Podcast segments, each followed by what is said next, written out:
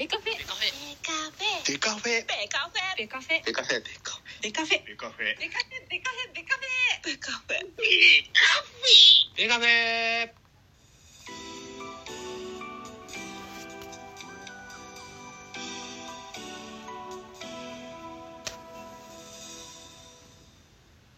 ベースボールトークバラエティポッドキャスト番組。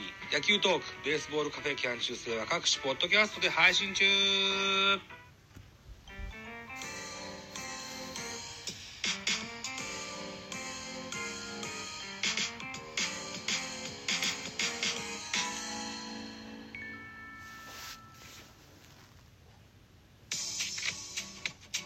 はい、どうも、ザボでございます。ミドル巨人くんのお時間でございます。この番組、ミドル巨人くんは巨人おじさん、ザボは巨人を語る番組でございます。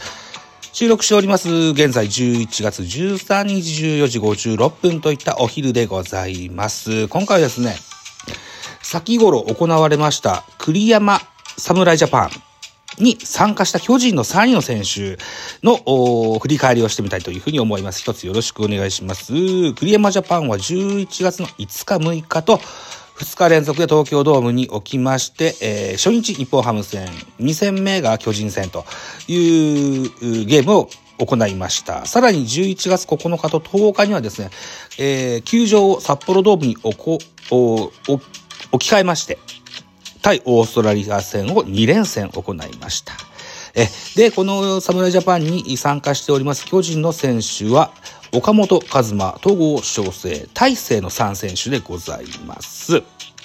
11月5日、対日本ハム戦にはですね、岡本和真が5番サードでスタメン出場、3打数1安打、フルイニングでの出場となりました。そして、えーピッチャーとして大勢 9, 9回にですね、1イニング投球いたしました。11球投じまして、被安打0、1奪三振というう数字が残っております。ひ、え、無、無失球、無四失球ですね。えフォアボールもデッドボールも両方なかったですよといった、そのような、えー成果が出ました。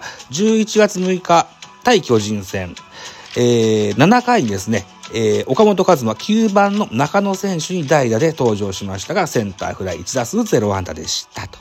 これが東京ドームで行われた2試合に、えー出た巨人の選手の結果でございます。えー続きまして、11月9日、札幌ドームで行われました対オーストラリア戦。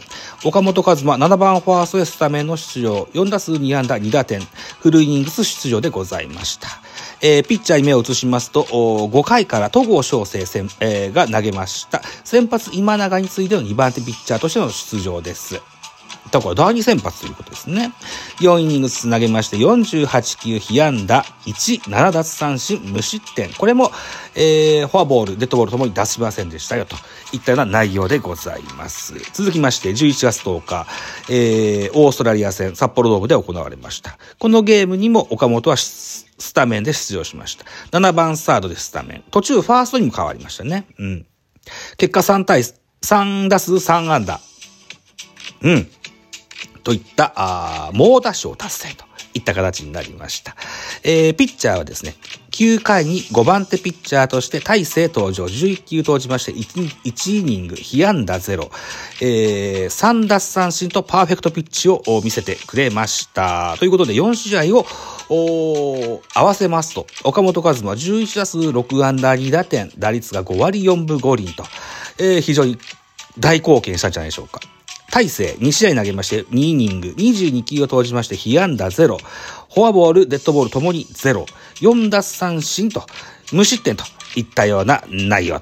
そして戸郷翔征1試合投げてます。4イニングス投げまして48球被安打1、えーっと、フォアボール、デッドボールともに0、7奪三振と無失点と。